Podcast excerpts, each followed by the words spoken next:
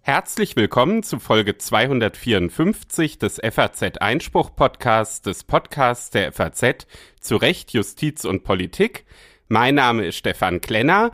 Heute ist der 10. Mai und mir zugeschaltet aus Paris heute ist Patrick Barners. Hallo, Herr Barners. Hallo, Herr Klenner. Ja, wir haben eine Sendung, die vor allem von Wahlen geprägt ist. Gleich zu Beginn schauen wir auf die Wahl in Bremen. Die findet ja am kommenden Sonntag statt. Und da steht erstmals seit langem bei einer Landtagswahl die AfD nicht auf der Liste. Die war damit natürlich nicht einverstanden und hat in Eilverfahren schon das Wahlprüfungsgericht und den Staatsgerichtshof in Bremen beschäftigt. Und über die Gründe ähm, und wie das jetzt auch weitergehen könnte, wie das Wahlprüfungsverfahren funktioniert, spreche ich mit Professor Kyrill Alexander Schwarz von der Universität Würzburg. erster Professor für öffentliches Recht und kennt sich mit Wahlprüfungsverfahren besonders gut aus. Am Sonntag findet aber auch anderswo eine Wahl statt, nämlich in der Türkei, die Wahl des Präsidenten. Und Wahlkampf für diese Wahl hat es auch in Deutschland gegeben. Welche rechtlichen Probleme das aufgeworfen hat, wird uns später beschäftigen. Ein enger Freund des türkischen Präsidenten Erdogan war Gerhard Schröder, früherer Bundeskanzler hier in Deutschland, und der beschäftigt uns im gerechten Urteil.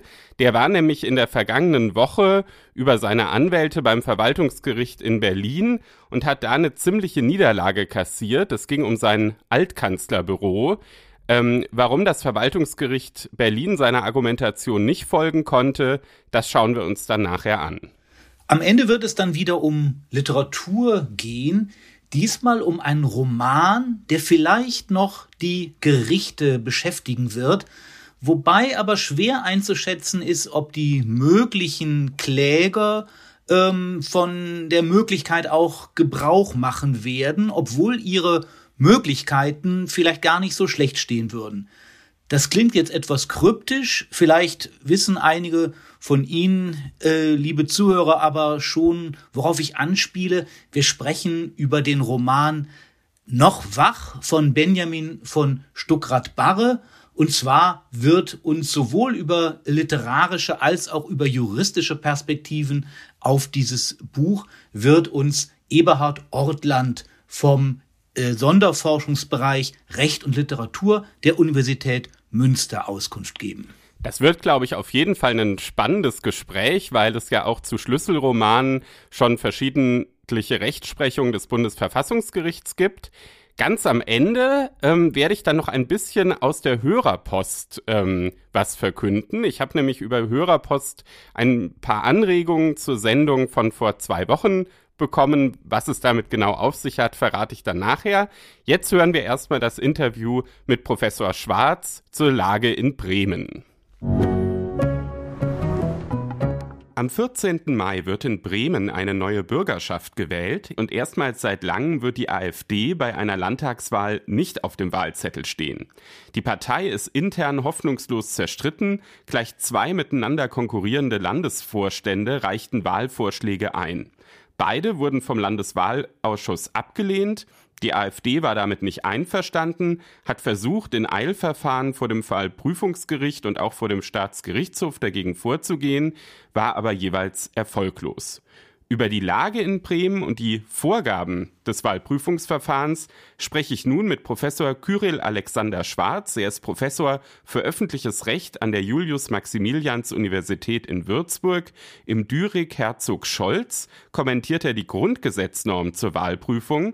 Guten Morgen, Herr Professor Schwarz. Ja, schönen guten Morgen. Herr Professor Schwarz, in Bremen ist die AfD sowohl vor dem Wahlprüfungsgericht als auch vor dem Staatsgerichtshof auch deshalb gescheitert, weil das Bremer Wahlgesetz vorsieht, dass die juristische Wahlprüfung grundsätzlich erst nach der Wahl stattfindet.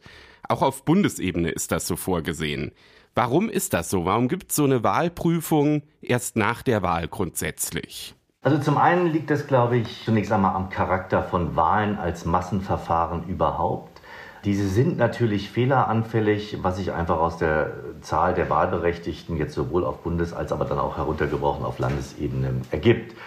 Ähm, der zweite Punkt ist, dass bei einem Wahlprüfungsverfahren ein präventiver Rechtsschutz jedenfalls grundsätzlich, ich kann nachher noch gerne etwas äh, zu Ausnahmen sagen, die allerdings in hohem Maße bestritten sind, ähm, nicht stattfinden soll, weil man zunächst einmal überhaupt sehen will, wie die Wahl als Voraussetzung für die demokratische Legitimation eines Parlaments stattfindet und man erst im Nachhinein sehen will, wirken sich Fehler überhaupt aus, sind die, so wie es dann auch formuliert wird, mandatsrelevant, gibt es also Wahlfehler?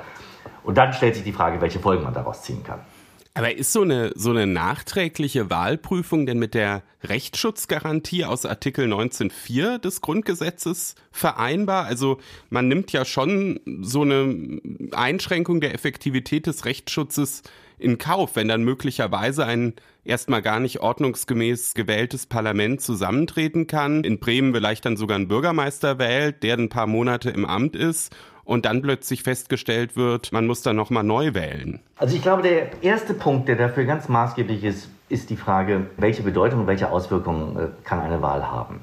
Und der Grundsatz gilt, dass man vorrangig zunächst einmal sagt, es soll gewählt werden als urdemokratisches Recht der wahlberechtigten Bürgerinnen und Bürger, die eben dieses Recht periodisch immer wieder haben, über die Zusammensetzung ihrer Volksvertretung, also jetzt im konkreten Fall der bremischen Bürgerschaft, zu entscheiden.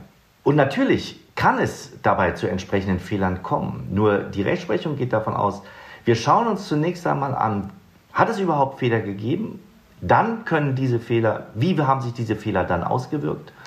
Und wenn sie sich ausgewirkt haben, dann gilt immer noch der Grundsatz, dass vorrangig, das ist im Prinzip Ausdruck von Verhältnismäßigkeitserwägungen, vorrangig ein Bestandsschutz für das gewählte Parlament gilt und erst dann, wenn tatsächlich die Fehler ein Ausmaß erreicht haben, dass sie Mandatsrelevanz aufweisen können, dann sagt man auch, jetzt kann tatsächlich eine Neuwahl in Teilen oder auch ganz, wie man es beispielsweise ja auch in Berlin gesehen hat, dann entsprechend angeordnet werden. Aber ist diese mögliche Mandatsrelevanz, wenn eine komplette Liste nicht zugelassen wird, nicht irgendwie schon sozusagen klar? Weil natürlich, man, man weiß nicht, vielleicht wurde die Liste auch korrekterweise nicht zugelassen. Da gibt's auch hier in dem Fall in Bremen durchaus Hinweise für, da werden wir gleich noch drauf kommen. Aber ich sag mal, die Mandatsrelevanz, die ist doch dann eigentlich nicht mehr der springende Punkt, weil wenn, nehmen wir an, die Liste wurde nicht ordnungsgemäßerweise zurückgewiesen, dann ist doch irgendwie klar, dass es da eine Mandatsrelevanz gibt, weil wenn die Partei gar nicht auf dem Zettel stand, dann konnte sie ja auch gar kein Mandat gewinnen. Erster Einwand gegenüber Ihren sicherlich zutreffenden Ausführungen. Was machen wir mit einer Partei beispielsweise, die nicht zur Wahl zugelassen wird, deren Listenvorschläge nicht zugelassen werden, die aber aufgrund ihrer geringen Bedeutung sowieso sich nicht auswirken würde bei Wahlen? Ich glaube, das würde schon zeigen, da könnte man jetzt auch sagen, dann ist ja nachträglicher Rechtsschutz eigentlich völlig ausreichend. Nun gilt für Parteien allerdings sowieso noch eine Besonderheit. Parteien können im, jedenfalls auf der Ebene der Bundestagswahlen, aber das gilt mehr oder weniger abgestuft auch für Landtagswahlen, können gegen die Nichtzulassung von Listen durch den Bundeswahlausschuss gerichtlich zunächst einmal auch selbst vorgehen. Es gibt dafür auch ein sogenanntes spezielles Verfahren, das Nichtanerkennungsverfahren vor dem Bundesverfassungsgericht. Das ist tatsächlich ein echter präventiver Rechtsschutz, mit dem eben dieses Problem, das Sie angesprochen haben, diese Rechtsschutzlücke, dass eine Partei sonst möglicherweise an der Teilnahme der Wahl gehindert wird, weil ihre Liste nicht anerkannt wird, diese Rechtsschutzlücke wird durch dieses spezielle Verfahren, das im Grundgesetz und im Wahlprüfungsrecht und im Bundeswahlrecht geregelt ist, dann ausgeschlossen. Und der zweite Punkt, weil Sie auch im Vorfeld gerade noch einmal das Verhältnis von effektivem Rechtsschutz zu Wahlprüfungsverfahren angesprochen haben. Natürlich geht das Grundgesetz zunächst einmal davon aus, dass gegenüber Maßnahmen der öffentlichen Gewalt jedermann ein Rechtsschutz gegen die öffentliche Gewalt zusteht. Das ist die Rechtsschutzgarantie des Artikel 19 Absatz 4. Nun ist die Antwort, die jedenfalls die ganz herrschende Staatsrechtslehre auf das von Ihnen aufgezeigte Problem gibt, auch ganz einfach nämlich zu sagen, dass die Regelung über die Wahlprüfung in Artikel 41 Grundgesetz und den entsprechenden landesverfassungsrechtlichen Regelungen schlichtweg speziellere Regelungen sind und als Lex Spezialis gegenüber der Rechtsschutzgarantie vorgehen und sie vor allem den Bereich des Wahlprüfungsrechts abschließend exklusiv entsprechend regeln. Dann verstehe ich, dass es sozusagen für diesen präventiven Rechtsschutz eigentlich nur ein ganz geringes Anwendungsfeld gibt. Jetzt ist es aber hier in Bremen ja so gewesen, dass die AfD versucht hat, über Eilanträge sowohl vor dem Wahlprüfungsgericht als auch vor dem Staatsgerichtshof schon etwas zu erreichen. Da war sie im Ergebnis nicht erfolgreich. Allerdings haben sich, zumindest der Staatsgerichtshof hat sich inhaltlich durchaus mit den Gründen der Ablehnung auseinandergesetzt. Ist das dann nicht sozusagen eigentlich genau das Gegenteil von diesem Prinzip? Also, dass man eigentlich erstmal sozusagen die Regel hat, man macht die Wahlprüfung erst nachgelagert und dann, wenn es aber so einen Eilantrag gibt, setzt sich dann das Landesverfassungsgericht doch inhaltlich mit den äh, Gründen der Ablehnung auseinander. Das wirkt ja erstmal wie ein Widerspruch. Das wirkt auch in der Tat wie ein Widerspruch. Und dabei sind für die Auflösung dieses Widerspruchs zwei Kriterien maßgeblich. Zum einen kann man nicht einfach eins zu eins die Maßstäbe, die auf Bundesebene gelten, in Ansehung der föderalen Vielfalt auf die Länderebene übertragen. Das ist also der erste Punkt, das ist ein rein formaler Aspekt, auf den man da sicherlich auch Rücksicht nehmen muss. Der zweite Punkt ist, wenn der Bremer Staatsgerichtshof sich inhaltlich mit der Frage auseinandersetzt, dann nimmt er eigentlich die Hauptfrage schon ein bisschen vorweg, selbst wenn er sie dann im Ergebnis verneint hat.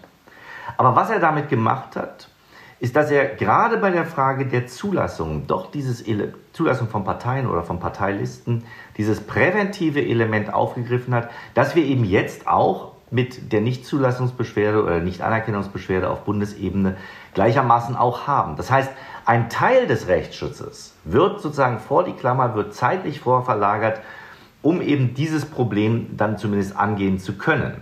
Es bleibt aber trotzdem dabei, dass sonstige Fehler, und das können ja eine Vielzahl von Fehlern sein, denken Sie noch einmal auch an die Berliner Wahlen zurück mit nicht ausreichenden Wahlscheinen, zu langer Verfahrensdauer, dass im Prinzip bereits dann, als die ersten Hochrechnungen bekannt war, immer noch gewählt wurde und was wir alles an Verfahrensfehlern in Berlin hatten. Das jedenfalls für diesen ganzen Bereich, wo man sagen kann, es geht um die Frage der Vorbereitung von Wahlen, es geht um die Durchführung der Wahlen selbst und es geht um die Feststellung des Wahlergebnisses. Also alles, was insgesamt sozusagen zum Wahlrecht und damit zur Wahlprüfung dazugehört. Dieser ganze Anwendungsbereich, der bleibt tatsächlich exklusiv als nachgelagerte gerichtliche Kontrolle dann vorbehalten. 2019 hatte die AfD schon mal Probleme mit Aufstellung einer Landesliste, nicht in Bremen, sondern in Sachsen. Da ging es auch ziemlich chaotisch zu. Und der sächsische Verfassungsgerichtshof ist damals sogar noch ein Stück weiter gegangen als äh, jetzt der Bremer Staatsgerichtshof. In Bremen ist es ja, wie gesagt, so, dass eigentlich schon an dieser Aufspaltung, Wahlprüfung wird nachgelagert gemacht und Eilverfahren wird nur eine summarische Prüfung gemacht, schon festgehalten wird, auch wenn dann eben eigentlich doch eine inhaltliche Auseinandersetzung mit diesen Gründen, die es da bei der AfD gab, warum die Liste nicht ordentlich aufgestellt wurde, gab. Der sächsische Verfassungsgerichtshof ging aber sogar noch ein Stück weiter und hat gesagt, es sei sogar in Ausnahmefällen geboten, von diesem Prinzip, dass die Wahlprüfung nachgelagert stattfindet, Abstand zu nehmen, wenn die Entscheidung des Wahlausschusses auf einem besonders qualifizierten Rechtsverstoß beruht und voraussichtlich ein Wahlfehler droht, der erst nach der Wahl beseitigt werden könnte und möglicherweise zu landesweiten Neuwahlen führt. Als ich das gelesen habe, habe ich mir so gedacht, na ja, also wenn man das als Grundlage nimmt, dann bleibt ja eigentlich von der nachgelagerten Wahlprüfung kaum noch was übrig, oder? Ja, also Sie haben völlig recht mit diesem Befund. Und wenn man sich das jetzt ja von Ihnen sehr schön ausführlich zitierte Entscheidung des Sächsischen Verfassungsgerichtshofs anhört, dann wird schon eines deutlich. Da sind so viele vage Kriterien und Möglichkeiten, die eventuell zu Konsequenzen führen können, dass man eigentlich den Eindruck gewinnt, äh, der Sächsische Verfassungsgerichtshof möchte sich damit einen extrem weiten Zugriff ermöglichen, um Wahlfehler auch präventiv kontrollieren zu können und damit eigentlich die grundsätzlich und auch historisch gewachsene nachgelagerte Wahlprüfung in ihr Gegenteil zu verkehren. Man kann das vom Ergebnis her vielleicht sogar für gerechtfertigt erhalten und sagen, man möchte frühzeitig allen Parteien, die im demokratischen Diskurs an der demokratischen Willensbildung mitwirken können, auch entsprechend die Teilnahme am Wahlakt ermöglichen und eben sie nicht darauf verweisen, dass gegebenenfalls im Nachhinein dann nochmal eine Korrektur vorgenommen wird, wenn das Ganze sich als mandatsrelevant ähm, herausgestellt haben sollte.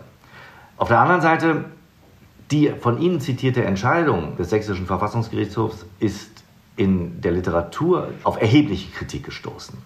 Weil letzten Endes gesagt wird, damit wird ein bestehendes System, das ja auch einen normativen Niederschlag gefunden hat, eigentlich in das Gegenteil verkehrt. Und der Gerichtshof argumentiert eben doch sehr vom Ergebnis her und lässt aber dabei die dogmatischen Voraussetzungen, die eigentlich bisher in der Rechtsprechung und auch in der Literatur erarbeitet worden sind, außen vor. Das heißt, die von Ihnen genannte Entscheidung, die ja sowieso zu einer ganz geringen Anzahl von Wahlprüfungsentscheidungen, die wir überhaupt haben, auch durch die Landesverfassungsgerichte gehen, ist wohl eher als Ausnahme anzusehen. Und wenn man sich das auch anschaut, äh, auch in der historischen Entwicklung, es waren ja nur 1993 in Hamburg einmal der Hamburgische Verfassungsgerichtshof wegen massiver Schwierigkeiten bei der Kandidatenaufstellung damals bei der Union, beziehungsweise in Hamburg ja nur der CDU. Dann war es 2010 einmal in Schleswig-Holstein, wo das Gericht dann faktisch eigentlich das geltende Wahlrecht dort mit der Problematik von Überhangmandaten in Schleswig-Holstein zum Anlass genommen hat, eine Wahl zu wiederholen. Eine Entscheidung, die auch bis heute nicht unumstritten ist. Und dann eben die beiden zuletzt genannten Entscheidungen, einmal die sächsische und jetzt die Berliner Entscheidung. Also ähm, der Anwendungsbereich von Wahlprüfungsverfahren vor den Verfassungsgerichten der Länder ist doch relativ gering. Und auch wenn man sich die Entscheidung des Bundesverfassungsgerichts so in diesem zweistufigen Verfahren von Rechtsschutz durch den Bundestag auf der einen Seite und dann nachgelagertem Rechtsschutz durch das Verfassungsgericht selbst anschaut, sind auch nicht so viele. Die entscheidenden Fragen des Wahlrechts sind, wenn man es so formulieren möchte, eigentlich nicht im Wahlprüfungsverfahren geklärt worden. Ja, der spannende Unterschied zwischen sozusagen das, was in den Wahlprüfungsgerichten stattfindet und das, was dann in den, in den Verfassungsgerichten stattfindet, ist ja auch personeller Natur. Ne? Also es ist ja so, dass zum Beispiel jetzt in Bremen diese erste Stufe, also das Wahlprüfungsgericht, das besteht aus zwei Berufsrichtern und fünf Politikern. Und erst mhm. die zweite Stufe ist dann der Staatsgerichtshof, wo dann eben nur Verfassungsrichter sitzen. Auf Bundesebene ist es noch krasser, da findet erstmal die Wahlprüfung nur durch den Bundestag statt. Das sind alles Politiker, da ist gar kein Richter dabei. Mhm. Und die zweite Stufe ist dann das Bundesverfassungsgericht. Ist nicht das vielleicht auch ein möglicher Grund, dass sich dann eben so ein Verfassungsgericht wie in Sachsen dann doch versucht, da auch ein großes Stück vom Entscheidungskuchen rauszunehmen, weil die irgendwie sagen, wir finden das nicht so toll, dass da zumindest in erster Instanz dann eigentlich mehrheitlich immer Politiker entscheiden. Zumindest in, in Bremen und wie gesagt im Bundestag ist es ja jetzt so. Ja, also die, dieser Interpretation würde ich mich gar nicht verschließen wollen. Ähm, ich glaube nur, dass es äh, funktional betrachtet der Rechtsprechung nicht zusteht, ein normativ geprägtes System der Wahlprüfung dann im Wege der Auslegung doch eigentlich in ihr Gegenteil zu verkehren.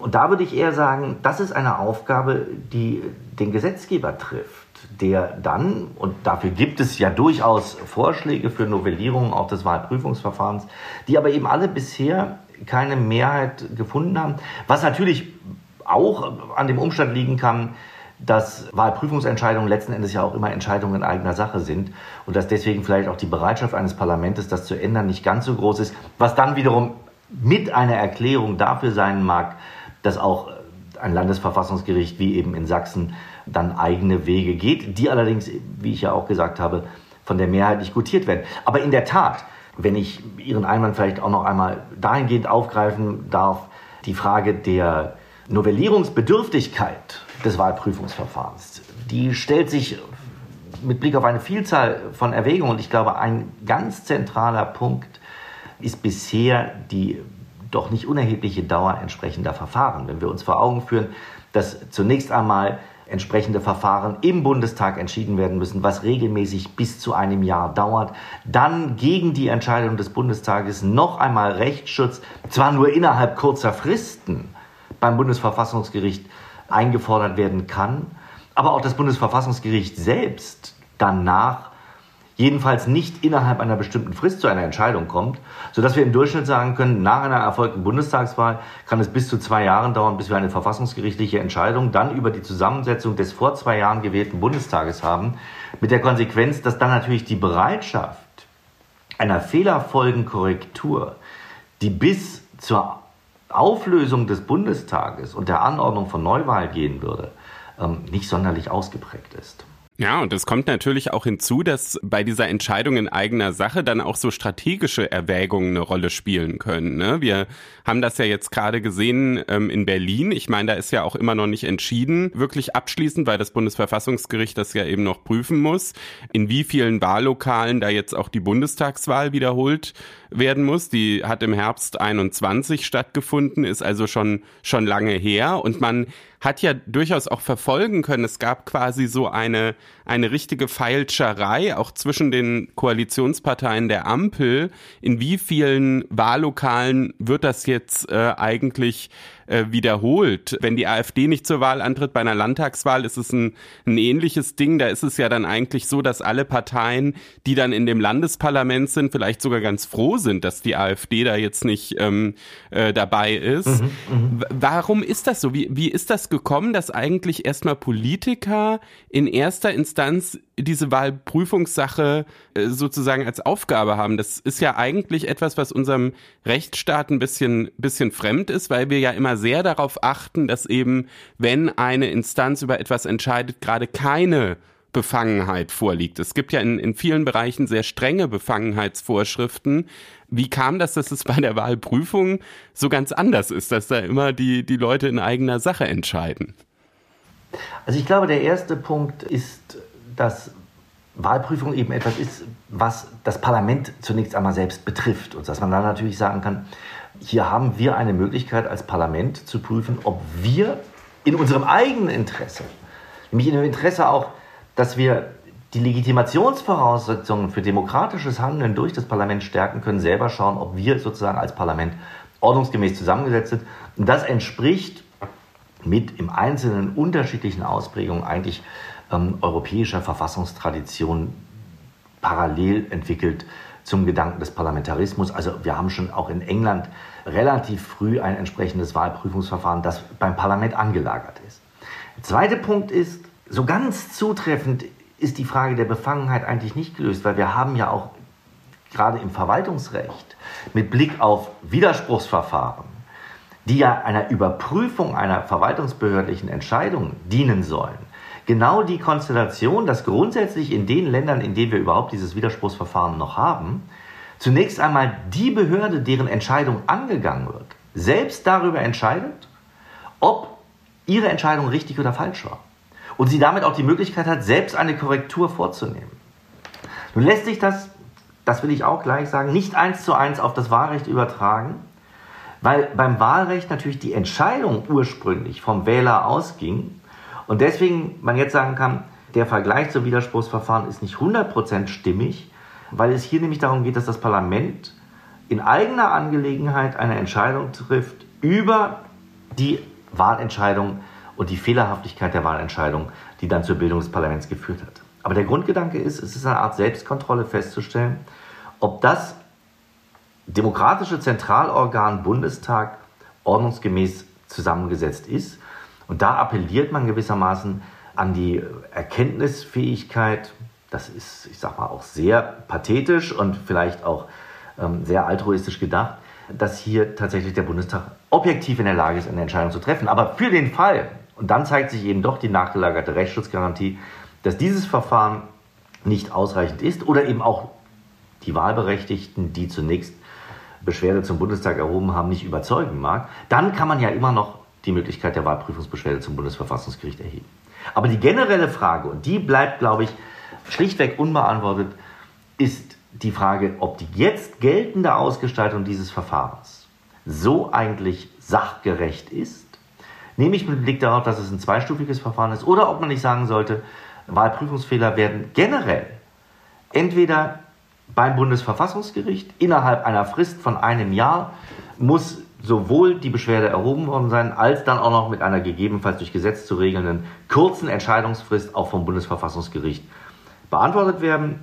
Eine andere Möglichkeit, die beispielsweise ähm, den sozusagen Vorläufererwägungen zum Grundgesetz auch zugrunde lag, dem sogenannten Herren-Chiemseer Entwurf, da war geregelt, dass der Rechtsschutz zunächst einmal eine Sache auch des Bundestages ist dann auch eine Sache des Bundesverfassungsgerichts dagegen, aber, und das ist jetzt sozusagen der Kompromissvorschlag des Herrn Chiemseer Konvents, für den ich aber sehr viel Sympathie habe, für kleinere Wahlverstöße, für kleinere Wahlfehler ein Wahlprüfungsgericht geschaffen wird, das eben nicht aus exklusiv nur wie der Wahlprüfungsausschuss aus Mitgliedern des Parlaments bestehen sollte. Das heißt, man könnte also auch sagen, so ein bisschen wie man in Bremen sagt, es gibt ein Wahlprüfungsgericht erster Instanz und dann Wahlprüfungsgericht zweiter Instanz, nämlich den bremischen Staatsgerichtshof. So etwas ähnliches könnte man sich auch auf Bundesebene überlegen. Vielleicht ist es dann ja sogar so, dass auch die Bundespolitik dann nochmal nach, nach Bremen guckt und äh, schaut, ob es da eben dann auch Möglichkeiten zur, zur Reform gibt, wo man sich vom, vom Landesrecht inspirieren lässt. Ich würde jetzt zum Schluss gerne, wir haben jetzt sehr viel über sozusagen die Struktur des Wahlprüfungsverfahrens gesprochen, ist auch ein sehr spannendes Thema, weil es da eben so viel auch möglicherweise Reformbedarf gibt und eben auch diese umstrittenen Gerichtsentscheidungen. Ich mhm. würde aber zum Schluss gerne gerne auch noch mal auf die Gründe gucken, warum jetzt eigentlich die AfD da in Bremen nicht kandidieren kann. Es gab da nämlich auch verschiedene Begründungen. Zunächst hatte sich ja der Wahlbereichsausschuss nur in der Stadt Bremen damit beschäftigt und der hatte gesagt, man kann schon deshalb die Partei nicht zulassen, weil sie zwei Listen eingereicht hat und jede Partei darf nur eine Liste einreichen. Mhm. Reicht so eine rein formale Begründung aus, um eine Partei nicht auf den Wahlzettel zu schreiben? Also dazu kann man zwei Antworten geben. Die erste Antwort ist eine ganz kurze. Die formale Ablehnung ist schon deshalb zutreffend, weil das Wahlrecht verlangt, dass nur eine Liste gegeben ist, weil nämlich nur eine Liste es auch dem Wähler ermöglicht, dann eine Wahl zu treffen und zu sagen, so das sind die Kandidaten der Partei, die sich auf dieser Liste wiederfinden. Und deswegen haben wir ja auch bei Bundestagswahlen das Prinzip, dass nach Landeslisten gewählt wird. Und da kann natürlich auch die Union oder welche Partei auch immer jetzt nicht mit zwei Landeslisten, die unter Umständen konkurrierend sind, die auch gar nicht erkennen lassen, wer dann eigentlich gewählt wäre, natürlich nicht antreten. Das heißt, hier haben wir es tatsächlich mit einem im Gesetz ganz klar geregelten Fall zu tun. Und der Verstoß dagegen würde nämlich beim Wähler letzten Endes Unsicherheit darüber verursachen, ähm, wen kann ich jetzt eigentlich wählen, wie wirkt sich eigentlich meine Stimme aus. Und damit sind Grundgedanken des Wahlrechts und Wahlrechtsgrundsätze, wie wir sie sowohl auf der Ebene des Grundgesetzes als auch in den Landesverfassungen haben, ähm, damit nicht beachtet. Also das ist in meinen Augen ein ganz klarer Grund, wenn eine Partei so zerstritten ist, dass der Wähler eigentlich nicht weiß, wie sich sein Wahlergebnis nachher auf sozusagen das Spiegelbild seiner Wahlentscheidung nämlich die Wahl des Kandidaten auswirkt, es aber in Wahrheit sein kann, er hat vielleicht diesen oder jenen, weil vielleicht dann im Nachhinein auch festgestellt wird, eine Liste ist doch nicht konform ähm, zustande gekommen und die andere doch. Das wäre ein Chaos, das man sicherlich nicht hinnehmen kann für eine Wahl. Jetzt hat ja dann der Staatsgerichtshof sich noch ein bisschen mehr damit auseinandergesetzt, weil der Landeswahlausschuss, ähm, also für das ganze Land Bremen, wo ja auch noch die Stadt Bremerhaven dazugehört, dann sozusagen in einem zweiten Schritt, nachdem der Wahlbereichsausschuss eben nur diese formale Begründung hatte, auch noch ein bisschen tiefer eingestiegen war und eben gesagt hat, diese beiden Gruppen, die da die Listen eingereicht haben. Das ist einmal ein Rumpfvorstand, der ähm, vom äh, Bundesschiedsgericht der AfD nicht anerkannt wird, der also eigentlich gar nicht amtiert. Das heißt, deshalb dürfte der keine Liste einreichen. Und das andere, das ist dann der Notvorstand, der wurde vom äh, Schiedsgericht zwar eingesetzt, ist also eigentlich ordnungsgemäß im Amt, aber der hat eine Aufstellungsversammlung für die Liste gemacht, wo er nicht alle Mitglieder eingeladen hat, mhm. sondern nur öffentlich in der Lokalzeitung. Das hatte der Landeswahlausschuss als Grund gewertet, jeweils die beiden Listen nicht zuzulassen. Da hat jetzt der Staatsgerichtshof eben in diesem Eilverfahren schon gesagt, das ist zumindest in der summarischen Abwägung nicht offensichtlich fehlerhaft. Würden Sie sagen, das ist auch schon ein Fingerzeig, wie dann dieses Wahlprüfungsverfahren, was ja uns nach der Wahl dann sozusagen nochmal droht, wie das schon ausgehen könnte? Ja, ich halte das schon für einen deutlichen Fingerzeig. Und zwar mit Blick darauf, dass natürlich auch für die Kandidatenauswahl und Kandidatenbenennung die Grundsätze innerparteilicher Demokratie gelten müssen. Und wenn man sagt, dass eine Partei ähm, unbeschadet aller Strömungen, die es innerhalb einer Partei geben muss, aber gleichwohl nach demokratischen Grundsätzen ausgerichtet und strukturiert sein muss und eine Partei nun sicherlich wie das auch für jeden anderen Verein gilt, und Parteien sind ja im Regelfall in der Form eines nicht rechtsfähigen Vereines auch ähm, organisiert, dann gilt natürlich für eine Partei auch, dass sie eine bestimmte Grundlinie haben muss, dass sie einen Vorstand haben muss und dass auch hier letzten Endes Der eine Vorstand als Notvorstand begeht einen Verfahrensfehler, der damit nicht gewährleistet, dass die Kandidatenaufstellung demokratischen Grundsätzen genügt, nämlich denen einer echten Wahl auch wiederum genügt. Wenn ich nur einen Teil der Wahlberechtigten einlade und an der Wahl teilnehmen lasse, dann ist das keine unmittelbare gleiche Wahl, die dabei stattfindet. Und der andere Vorstand eigentlich überhaupt nicht handlungsberechtigt ist, weil er nicht anerkannt ist. Dann haben wir zwei äh, Wahlfehler, die, glaube ich, auch in einem nachgelagerten Wahlprüfungsverfahren ähm, dann entsprechend zu einer ähm, Bewertung dieses Wahlvorgangs kommen werden. Dann haben ja die Bremer zumindest eine gewisse Chance, dass ihre Wahl am 14. Mai im Nachhinein nicht beanstandet wird. Wir werden das natürlich auch im Einspruch-Podcast im Blick haben. Für heute hatten wir Professor Kyrill Alexander Schwarz, Professor für öffentliches Recht an der Julius-Maximilians-Universität in Würzburg zu Gast. Wir haben mit ihm einen Blick auf das Wahlprüfungsverfahren und die Lage in Bremen geworfen. Herzlichen Dank, Herr Professor Schwarz. Ja, sehr gerne. Ganz herzlichen Dank auch von meiner Seite aus. Nicht nur in Bremen wird am Sonntag gewählt, wir sagten es eingangs bereits, sondern auch in der Türkei. Und dieser Wahlkampf äh, für die Präsidentschaftswahl dort und die Parlamentswahl, der hat nicht nur in der Türkei stattgefunden, sondern äh, auch hier in Deutschland. Und das hat zu juristischen Debatten geführt. Warum? Naja, die Ausgangslage ist erstmal so, dass es ja 1,5 Millionen Türken in Deutschland gibt, die wahlberechtigt sind und die durften bis Dienstag, also bis gestern, in den Generalkonsulaten ihre Stimme abgeben. Briefwahl gibt es in der Türkei nicht. Und ähm, da am Wochenende gerade bei der Präsidentschaftswahl wirklich ein sehr, sehr knapper Wahlausgang erwartet wird, könnten diese Stimmen halt auch wahlentscheidend sein. Das führt natürlich dazu, dass dann alle politischen Lager auch ein Interesse haben, in besonderer Weise zu mobilisieren. Und deshalb gab es ähm, auch Wahlplakate, unter anderem in Nürnberg, und die haben eben zu juristischen Diskussionen geführt. Sind denn solche ausländischen Wahlplakate rechtlich grundsätzlich zulässig? Also im konkreten Fall in Nürnberg schon. In welchem Umfang so eine Plakatierung zulässig ist, das regeln in Deutschland die Kommunen, also die Städte und Gemeinden. Und die haben dafür in der Regel sogenannte Sondernutzungssatzungen. Und in der Nürnberger Sondernutzungssatzung, die habe ich mir dann mal näher angeguckt, da gibt es tatsächlich keinen Tatbestand, der eine Untersagung dieser Plakate gerechtfertigt hätte. Sondernutzung, das klingt so ein bisschen nach Straßenfest oder Marathon. Ähm, was bedeutet denn dieser juristische Begriff Sondernutzung genau? Ja, es ist wieder so ein typisches Jura-Wort. Ähm, da haben Sie schon recht. Also es ist ein fester Begriff, der vor allem heute noch im Straßenrecht verwendet wird und zwar in Abgrenzung zum Gemeingebrauch. Der Gemeingebrauch, das ist ein ganz alter Terminus, den gab es schon im römischen Recht. Und der wird so definiert, dass er das Recht einer Vielzahl von Menschen zur Benutzung solcher Sachen, die der Nutzung durch die Öffentlichkeit dienen, beschreibt. Das ist klassischerweise eben im Straßenrecht dann eben der Verkehr. Das ist auch so im bayerischen Straßen- und Wegegesetz definiert, wobei dieser Verkehrsbegriff etwas weiter verstanden wird. Da geht es jetzt nicht nur darum, dass da Autos fahren, sondern auch dieses kommunikative Miteinander, das wird durchaus auch vom Gemeingebrauch ähm, umfasst wobei es dann eben auch Grenzen gibt und das, was eben über den Gemeingebrauch hinausgeht, ähm, das ist natürlich auf der Straße jetzt nicht generell unzulässig, aber das muss man eben dann schon auch in der Regel anmelden. Und dafür gibt's dann diese Sondernutzung und die betrifft auch das Anbringen von Wahlkampfplakaten. Und den Umfang dieser Sondernutzung, den legt dann jede einzelne Gemeinde nach örtlichen Gesichtspunkten fest.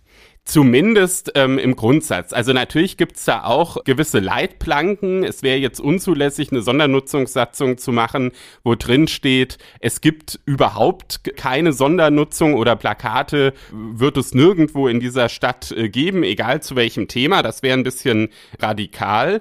Aber man kann natürlich schon bestimmte Bereiche festlegen, wo zum Beispiel auch Plakatierung generell unzulässig ist. Das ist in äh, vielen Städten aufgrund des Denkmalschutzes der Fall. Auch in der äh, Nürnberger Satzung finden sich da Spezialnormen hinsichtlich der Altstadt.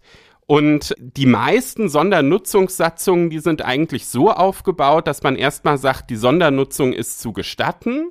Und dann gibt's eine ganze Reihe von Gründen, wo dann eben aufgeführt ist, unter welchen Umständen ist es denn zu versagen? Das ist natürlich auch für die Behörde einfacher, wenn man es sozusagen äh, so rum macht und ist auch wichtig, weil natürlich bei so einer Entscheidung auch nicht willkürlich vorgegangen werden darf. Das heißt, die äh, Städte und Gemeinden sind auch an den Gleichbehandlungsgrundsatz gebunden. Es wäre also jetzt auch unzulässig gewesen, zum Beispiel einer türkischen Partei das zu erlauben und der anderen halt nicht. Und jetzt wird halt in Nürnberg politisch diskutiert. Es gibt da einen Antrag äh, der CSU im Stadtrat, künftig einen solchen Ausnahmetatbestand einzuführen, dass für ausländische Wahlplakate generell keine Sondernutzung erteilt werden kann.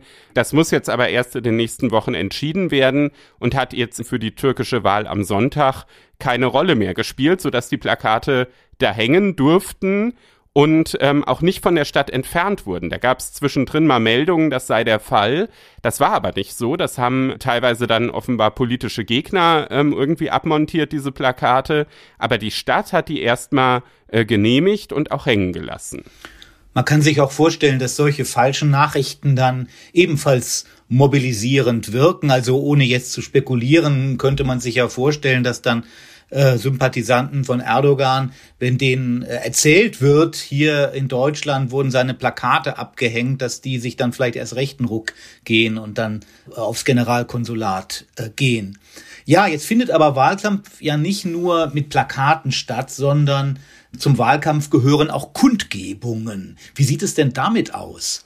Absolut, da gehören natürlich auch Kundgebungen dazu und äh, da ist es schon auf grundrechtlicher Ebene spannend. Da spielen ja mehrere Grundrechte eine Rolle, die Meinungsfreiheit, die Versammlungsfreiheit und die sind ja auch unterschiedlich ausgestaltet. Die Meinungsfreiheit ist ja ein Jedermann-Grundrecht, das heißt, jeder kann sich darauf berufen, auch Ausländer.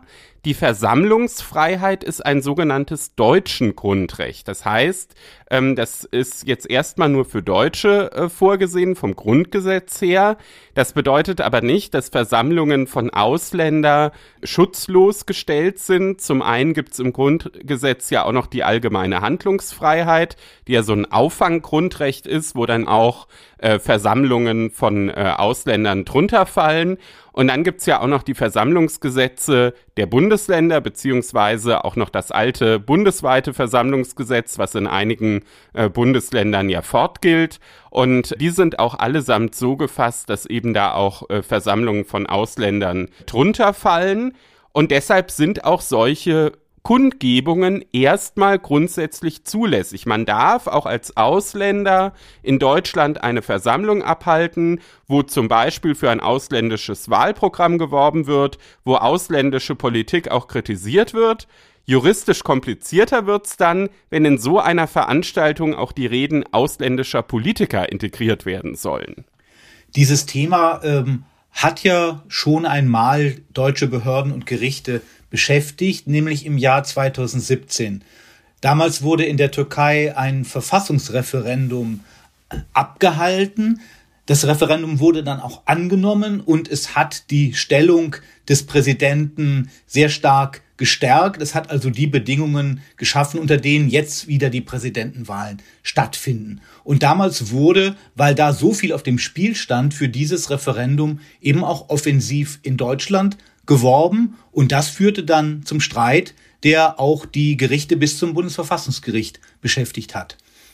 Karlsruhe hat damals entschieden, dass ausländische Staatsoberhäupter und Mitglieder ausländischer Regierungen weder von Verfassungswegen oder nach einer allgemeinen Regel des Völkerrechts einen Anspruch auf Einreise in das Bundesgebiet haben und da eben auch nicht ihre amtlichen Funktionen einfach ausüben können. Das klingt jetzt erstmal wieder so ein bisschen äh, kompliziert. Aber das hat einen ganz konkreten Grund. Und zwar gibt es im Grundgesetz ja auch Artikel 32 und der regelt, dass die auswärtigen Angelegenheiten, also die Außenpolitik, von der Bundesregierung gestaltet wird. Und wenn so ein ausländisches Regierungsmitglied eben dann bei uns einreist und eben da auch Wahlkampf macht und sei es auch, wenn es nur über die Politik seines Heimatlandes spricht, hat das eben auch immer eine außenpolitische Komponente, weil natürlich auch andere ähm, Staaten dann wieder wahrnehmen, dass das eben in einem bestimmten Umfang ähm, äh, geschehen ist. Und das Bundesverfassungsgericht hat eben klargestellt, dass sich in dieser Funktion, wenn die, wenn die ausländischen Regierungsmitglieder hier nach Deutschland kommen, sie sich dann eben nicht auf Grundrechte berufen können, weil es sich dann nämlich nicht um eine Entscheidung eines deutschen Hoheitsträgers handelt gegenüber einem ausländischen Bürger, sondern über eine Entscheidung ähm, in der Außenpolitik wenn man jetzt sozusagen in der Jura-Vorlesung wäre, würde man sagen, da wurde sehr fein unterschieden zwischen Grundrechte und Staatsorganisationsrecht, weil die Außenpolitik ist ja ein Teil des Staatsorganisationsrechts und äh, das wiegt dann eben sozusagen schwerer. Und äh, deshalb hat das Bundesverfassungsgericht gesagt, so einen Anspruch auf solche Auftritte, den gibt's eben nicht. Und wenn die Bundesregierung das nicht möchte, kann sie das auch versagen. Mir scheint da auch so ein gewisser Realismus äh, rauszuhören zu sein, womit man es da wirklich zu tun hat, wenn eben Erdogan nach Deutschland kommt im Vorfeld eines solchen Referendums. Ähm, ich verstehe das jetzt schon so, dass das Gericht eigentlich auch sagt, ja, Erdogan ist dann eben auch nicht Privatperson in dem Sinne, dass er einfach äh, ein Angehöriger seiner Partei ist, der Argumente eben dafür vorträgt, warum man in dem Referendum mit Ja äh, stimmen, stimmen soll. Also er als Amtsinhaber wird eben dann auch als Amtsperson hier von der deutschen Seite dann wahrgenommen, wenn, wenn in gewissem Sinne ja da ein, ein politischer Wettbewerb ähm, stattfindet, in dem eigentlich ja äh, das, das Amt keine Rolle spielen sollte, aber natürlich doch einen Vorteil verschafft. Und ein Vorteil, der dann eben hier berücksichtigt wurde, auch vom deutschen Bundesverfassungsgericht, in gewissem Sinne zur Vermeidung ja auch von Nachteilen der, der politischen Konkurrenz ähm, in, der, äh, in der Türkei. Das ist ja auch vielleicht eine Nebenwirkung des, dieses Urteils, die man hervorheben kann, dass da nicht nur die Handlungsfreiheit unserer Bundesregierung, die ja auch das hätte erlauben können, dass er einreist, äh, geschützt wurde, sondern dass man sich indirekt eben doch auch um demokratische Fairness da äh, da bemüht hat. Jetzt gibt's aber ja sozusagen einen Ausweg äh, mit der modernen Technik, um eine Rede zu halten, ähm, das galt sogar schon vor der Pandemie, muss man ja gar nicht sich persönlich an den Ort begeben, wo das Publikum äh, sich versammelt. Äh, man kann auch über Video zugeschaltet werden. Und darüber wurde damals auch schon gestritten. Ja, das war natürlich irgendwie so Trick 17, ne? Wenn, wenn der Präsident nicht kommen darf, dann äh, schaltet man ihn eben per Video zu. Das ist ja erstmal irgendwie auch eine ganz lustige Idee. Aber natürlich ähm, haben sich damit dann auch die Gerichte beschäftigt. Es ging damals um eine große Veranstaltung in Köln, wo eben die Stadt Köln gesagt hat, sie möchte das nicht, dass da jetzt dann eben so eine Videoschalte stattfindet und hat dann eben erstmal auch auf kommunaler Ebene, da sind wir wieder bei der Sondernutzungserlaubnis, dann auch Auflagen erlassen, beziehungsweise auch bei der Versammlung, das ist dann nochmal ein bisschen was anderes als äh, nur eine Sondernutzungserlaubnis, aber jedenfalls gab es da dann auch Auflagen und die wurden dann miterlassen und äh, da war dann eben unter anderem eine der Auflagen, dass der Erdogan jetzt nicht per Video dazugeschaltet werden kann. Und damit war dann natürlich der Veranstalter nicht einverstanden und ähm, ist dann auch erstmal bis zum Oberverwaltungsgericht Münster gegangen und das Oberverwaltungsgericht Münster hat sich dann schon auch nochmal sehr gründlich damit beschäftigt und eben klar gemacht, ja, bei der äh, Versammlungsfreiheit ist natürlich auch erstmal das Recht des Veranstalters geschützt, den Redner auszuwählen. Das äh, ist der Fall. Aber das ist eben nicht grenzenlos und diese grundgesetzliche Kompetenzverteilung, die wir ja eben schon beim Bundesverfassungsgericht angesprochen haben, die greift dann eben auch hier durch. Und ähm, so eine Kommune kann das dann eben auch in der Auflage für eine Versammlung ähm, ausdrücken.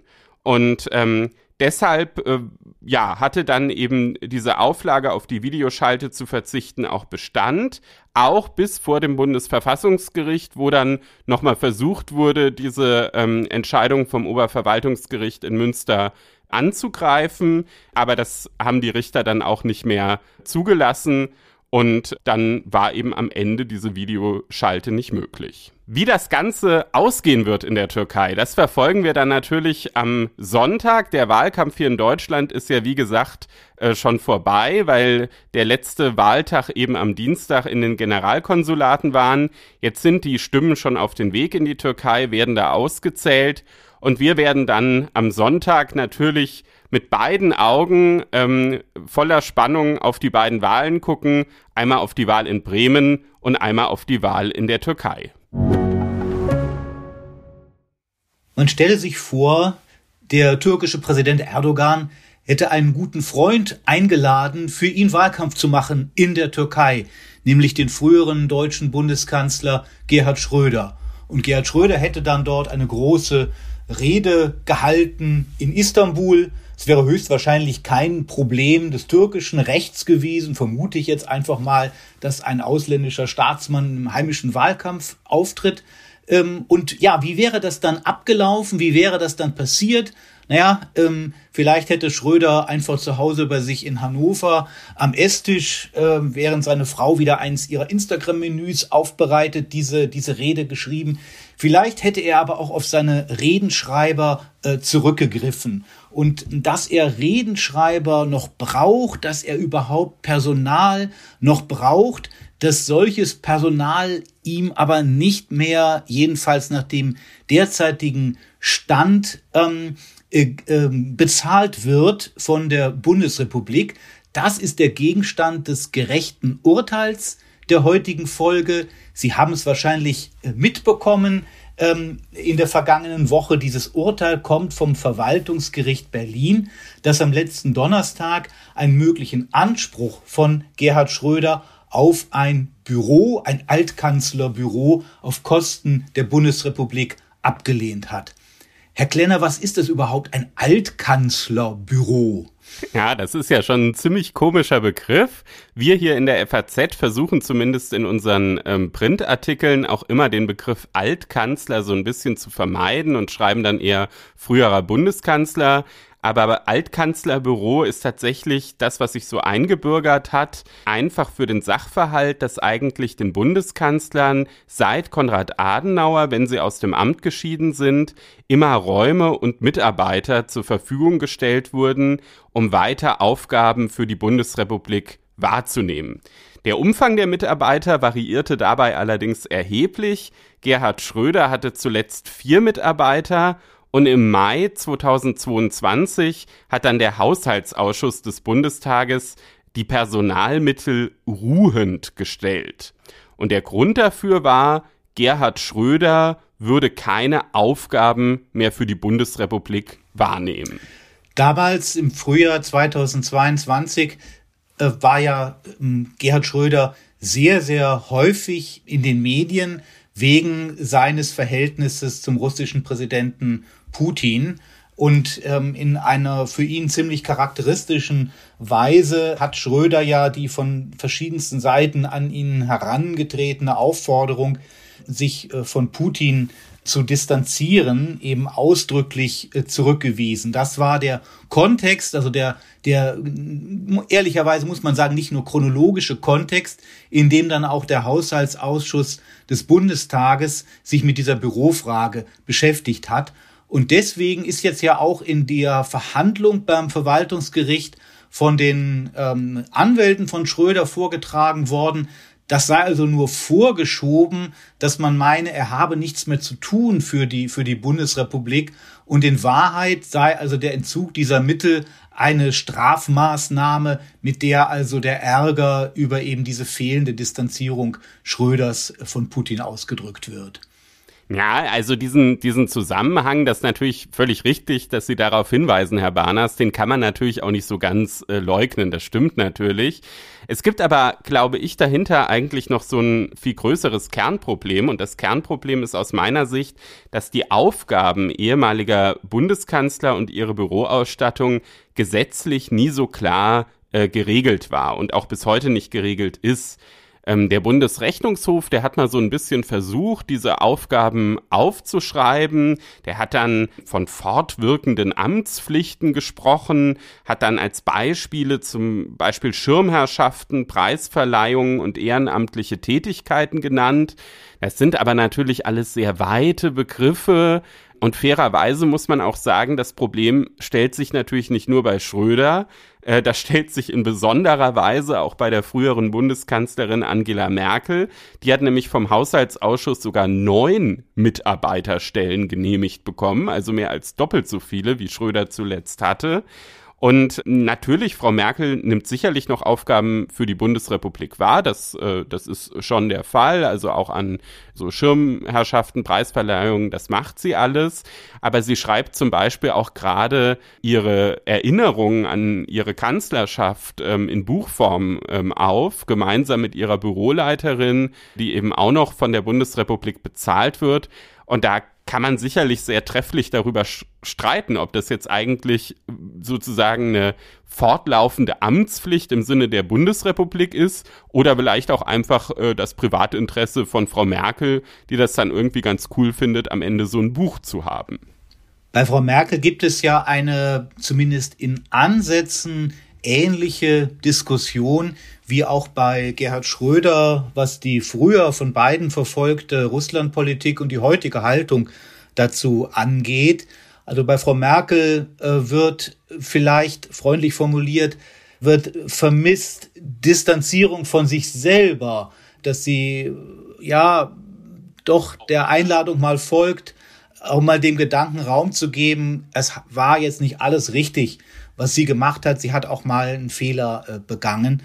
Äh, wobei ich vermute, dass, äh, dass äh, trotz dem Ärger, den es offenbar ja da in, in vielen Bundestagsfraktionen auch über die entsprechenden Äußerungen von, von Frau Merkel gibt, ähm, dass, dass das nicht dazu führen wird, dass der Haushaltsausschuss sich in näherer Zukunft auch mit ihrem Fall ähm, befassen wird. Was waren denn eigentlich Schröders juristische Argumente für den von ihm behaupteten Anspruch vor dem Verwaltungsgericht? Da hatte er vor allem zwei Argumentationsstränge. Einmal hatte er einen Anspruch aus Gewohnheitsrecht geltend gemacht und einen Anspruch aus dem Gleichheitssatz des Artikel 3 1 Grundgesetz. Gewohnheitsrecht, also etwas, was man immer schon so gemacht hat und äh, deswegen äh, dann auch so weitermachen muss. Das ist die Vorstellung von Gewohnheitsrecht. Es ist vielleicht auch eher eine Gewohnheit, sich das Gewohnheitsrecht so vorzustellen. Wie sieht es denn bei diesem konkreten Thema aus? Immerhin, auch schon Adenauer, also der erste Kanzler, hatte ein solches Büro. Ja, also jetzt, ich sag mal, Gewohnheitsrecht so zu definieren, dass man einfach immer das macht, was man schon immer gemacht hat, das ist vielleicht eher so eine volkstümliche äh, Vorstellung von Gewohnheitsrecht.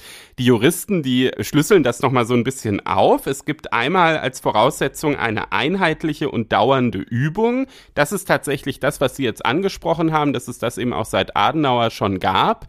Äh, da hat das Verwaltungsgericht Berlin auch gesagt, dass das ist so. Das hatte zwar einen unterschiedlichen Umfang, aber diese einheitliche und dauernde Übung des Altkanzlerbüros, das gab's.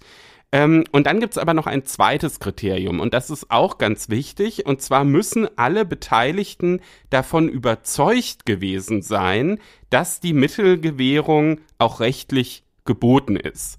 Und da ist die Präsidentin des Verwaltungsgerichts, die diese Entscheidung dann eben auch verkündet hat, auch nochmal sehr drauf eingegangen und hat eben gesagt, na ja, ähm, dass es sozusagen diese, diese Überzeugung gab, das ist auch rechtlich geboten, nur aus Gewohnheit. Das war sehr wahrscheinlich bei den ganzen Beteiligten nicht der Fall. Das, das fand das Gericht nicht überzeugend, weil der Haushaltsausschuss ja immer wieder neu darüber befunden hat. Ähm, und weil, wenn man von so einem äh, von so einer Gebotenheit ausgehen würde, auch das Budgetrecht des Parlaments an dieser Stelle ins Leere laufen würde. Und ähm, deshalb ist eben dieser erste Argumentationsstrang, also ähm, das Gewohnheitsrecht, damit ist Gerhard Schröder dann schon mal nicht durchgedrungen.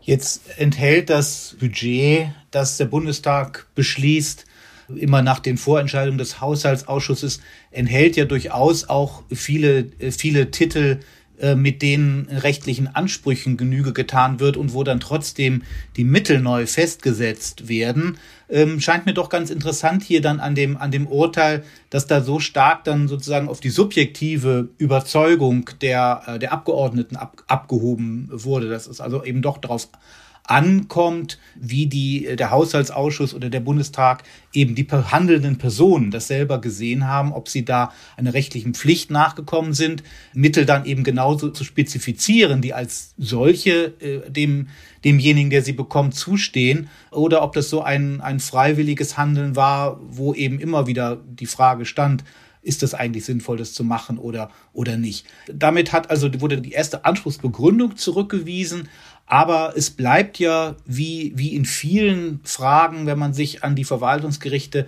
wendet, es bleibt dann ja als Rückfallposition die Behauptung der Ungleichbehandlung und eines Verstoßes gegen den Gleichheitssatz von Artikel 3 Absatz 1 des Grundgesetzes.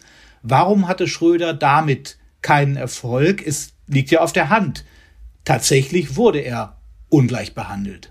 Ja, das fand ich dann tatsächlich auch ein bisschen witzig, wie äh, das Gericht da argumentiert hat. Die haben nämlich einfach äh, behauptet, der Schröder sei durch sein Altkanzlerbüro gar nicht begünstigt worden. Also zumindest nicht in dem Sinne, dass man so eine Begünstigung auch einklagen könne. Natürlich habe er davon profitiert, das sei nicht zu leugnen, das sei aber lediglich ein Rechtsreflex gewesen ja, diese Begünstigung sei eben keine grundrechtliche Position, die man jetzt äh, äh, einfordern könne. Ja, da muss man sicherlich noch mal gucken, auch in den in den weiteren Instanzen, wie das so äh, da gesehen wird. Man hätte sicherlich da auch noch anders argumentieren können und noch mal genau gucken können, sind diese äh, Vergleichsgruppen denn wirklich äh, vergleichbar? Man muss dazu sagen, dass auch die schriftliche Fassung der Entscheidung natürlich nicht äh, vorliegt, sondern das, was wir hier besprechen, jetzt erstmal einfach die äh, Begründung an dem Tag im Gericht war. Aber ja, also das war erstmal so das, was die Präsidentin des Verwaltungsgerichts vorgetragen hat. Hat denn das Urteil, soweit wir es eben kennen, aus dem, was vorgetragen wurde bei der Begründung, hat das noch andere handwerkliche Aspekte, die hier für uns interessant sind? Auf jeden Fall. Also es gibt einen Punkt, den habe ich am Anfang erst auch gar nicht so gerafft und dann habe ich sogar beim Gericht nochmal angerufen und mir das nochmal erklären lassen. Und zwar ist es so, dass bei einem Teil dieser Klage von Schröder auch das Gericht sogar gesagt hat, es äh, war die falsche Beklagte. Also es wurde ja die Bundesrepublik verklagt und ähm, das war aber nur richtig hinsichtlich der Personalmittel. Und hinsichtlich der Räume da hat das Gericht quasi die Klage nochmal aufgespalten und bei den Räumen hat es gesagt, da lag schon gar keine Zulässigkeit vor, weil diese Räume in der Vergangenheit äh, nie von der Bundesrepublik direkt, sondern immer von der Bundestagsfraktion zur Verfügung gestellt wurden, der der jeweilige Altkanzler früher dann mal angehört hat, in dem Fall also die SPD-Bundestagsfraktion. Und ja, Schröder hätte sich dann hinsichtlich der Räume nochmal in der Extraklage an die wenden müssen ähm, wäre damit auch nicht erfolgreich gewesen, weil die Richter schon auch klar gemacht haben, dass Fraktionsmittel jetzt nicht dafür da sind, irgendwie Altkanzlerbüros zu unterhalten. Aber das fand ich sozusagen nochmal prozessual einen, einen spannenden Kniff, der vielleicht auch für Prüflinge relevant ist, weil man das sehr, sehr leicht übersehen kann. Der Streit wird ja, wie man Gerhard Schröder ähm, kennt, weitergehen. Wegen grundsätzlicher Bedeutung der Sache hat das Verwaltungsgericht Berlin die Berufung beim Oberverwaltungsgericht Berlin-Brandenburg zugelassen. Ich muss sagen, ich bin besonders neugierig darauf, wenn es da äh, zu einem weiteren Urteil der höheren Instanz kommt, ähm, ob auch die dortigen Richter nochmal auf diese Frage der Abstrafung Schröders für sein Verhältnis zu Putin eingehen. Denn da könnte man vielleicht vom Rechtsgefühl, aber ich muss sagen, auch vom demokratischen Gefühl her sagen, das sollte ja nicht so sein, ähm, so verabscheuungswürdig jetzt der russische Angriffskrieg ist und so so verächtlich auch äh, jeder ist, äh, der der es eigentlich über sich bringt, äh, da, die Dinge da klar beim Namen zu nennen. Aus solchen Gründen dann so symbolisch äh, bestraft zu werden, wäre dann vielleicht doch auch unter Gesichtspunkten der der Meinungsfreiheit und Gleichheit bedenklich. Allerdings könnte ich mir vorstellen, dass man diese Sache doch auch ein bisschen pragmatisch sich ansehen kann, denn die von Ihnen erwähnten tatsächlichen Aufgaben, für die das eigentlich ähm, äh, nötig äh, ist, äh, so ein Büro, ähm, diese Schirmherrschaften, Preisverleihungsreden und so weiter vorzubereiten, da ist es jetzt ja de facto so, dass eben dafür Schröder einfach nichts anfällt weil eben de facto niemanden mehr, das kann man wirklich prognostizieren in den nächsten Jahren, Schröder, so, solange er, äh, solange der Ukraine-Krieg weitergeht und er sich eben doch nicht von Putin distanziert, ähm, wird Schröder eben nicht zum Festredner ähm, der Industrie- und Handelskammer irgendwo, irgendwo eingeladen. Insofern könnte ich mir vorstellen, dass, dass auch juristisch gesehen man dann dieser Frage, wird hier eine Meinung abgestraft, eben doch auch wieder entgehen kann, indem man dann einfach feststellt, der Bedarf denn Mittel werden immer für einen Bedarf gewährt. Der Bedarf äh, ist eben doch nicht vorhanden. Das könnte ich mir auch vorstellen. Auf jeden Fall werden wir dann natürlich hier im Podcast auch dranbleiben. Wer noch ein bisschen tiefer in das ganze Thema einsteigen will, der kann auch einen Gastbeitrag auf FAZ Einspruch dazu lesen. Wir haben nämlich schon vor der Entscheidung des Verwaltungsgerichts äh, Marco Mauer gebeten, dazu einen Gastbeitrag zu schreiben und er hat auch sehr, sehr gute juristische Argumente, kommt am Ende zum selben Ergebnis wie das Verwaltungsgericht dann zwei Tage später, allerdings in der Begründung teilweise ein bisschen anders. Und wer diesen Beitrag lesen möchte, der kann das tun unter faz.net slash Einspruch testen. Da gibt's das kostenlose Probeabo für vier Wochen für FAZ Einspruch. Und ähm, ja, wer sich vielleicht gerade auf eine mündliche Prüfung zum Beispiel vorbereitet, der ist da sicher gut beraten, nochmal reinzugucken und ähm, sich diesen Beitrag dann nochmal durchzulesen. In der Literaturrubrik des Einspruch-Podcasts wollen wir diesmal über einen Roman, über einen schon sehr erfolgreichen, mit Spannung erwarteten und auch eigentlich in allen Zeitungen, sogar in den Zeitungen von Springer. Warum das was hinzugesagt werden muss, werden wir gleich noch erklären. Einen Roman sprechen, und zwar von Benjamin von Stuckrad-Barre, noch wach? Fragezeichen. Ja, dass auch mm, in der Welt der Qualitätszeitung, wenn man, wenn man so will, formal gesehen im Kontrast zur Bildzeitung des Springer Verlags eine große, ausführliche, eingehende Besprechung des Buches erschienen ist, ist eine Sache, die man dann auch mit kollegialem Respekt zur Kenntnis nehmen kann, weil der Roman allgemein als ein Buch über und sogar gegen den Springer Verlag verstanden worden ist. Ein Schlüsselroman, wie der technische Begriff lautet, für einen Roman, in dem man überall Personen und Vorgänge aus der Wirklichkeit wiedererkennen kann. Ja, und das wirft eine ganze Reihe von Fragen auf. Es wirft juristische Fragen auf, mögliche juristische Risiken, die mit der Publikation des Buches verbunden sind. Aber es wirft auch literarische, literaturkritische Fragen auf. Was kann es bedeuten für die Machart oder auch Qualität eines Romans, wenn da auch solche Inhalte drin stecken, vielleicht auch solche Ziele in der Wirklichkeit etwas zu verändern, damit verbunden sind. Und ich bin sehr froh, einen Gesprächspartner gewonnen zu haben, der eine Art Grenzgänger und Vermittler zwischen diesen beiden Welten ist. Eberhard Ortland, wissenschaftlicher Mitarbeiter im Sonderforschungsbereich Recht und Literatur der Universität Münster. Guten Morgen, Herr Ortland. Guten Morgen, Herr Barnas. Ja, ich werde jetzt gar nicht mehr ganz ausführlich, das kann man auch nachlesen, ihre eigenen Publikationen, ein Roman ist, glaube ich, noch nicht darunter, wenn ich das richtig sehe, hier vorstellen. Kommt auch keiner. Es kommt auch keiner. Gut, das macht es ein wenig einfacher für mich. Ähm, dann muss ich mir diese Fantasiefragen, die sich daraus ergeben könnte, kann ich mir dann sparen. Ich erwähne nur eines, dass Sie mit zwei Kollegen zusammen im vergangenen Jahr eine ganze Enzyklopädie zu diesem Thema Recht und Literatur veröffentlicht haben und vielleicht auch noch, dass Sie ein Spezialist für Fragen des Kopierens, auch ethische Fragen des Kopierens sind.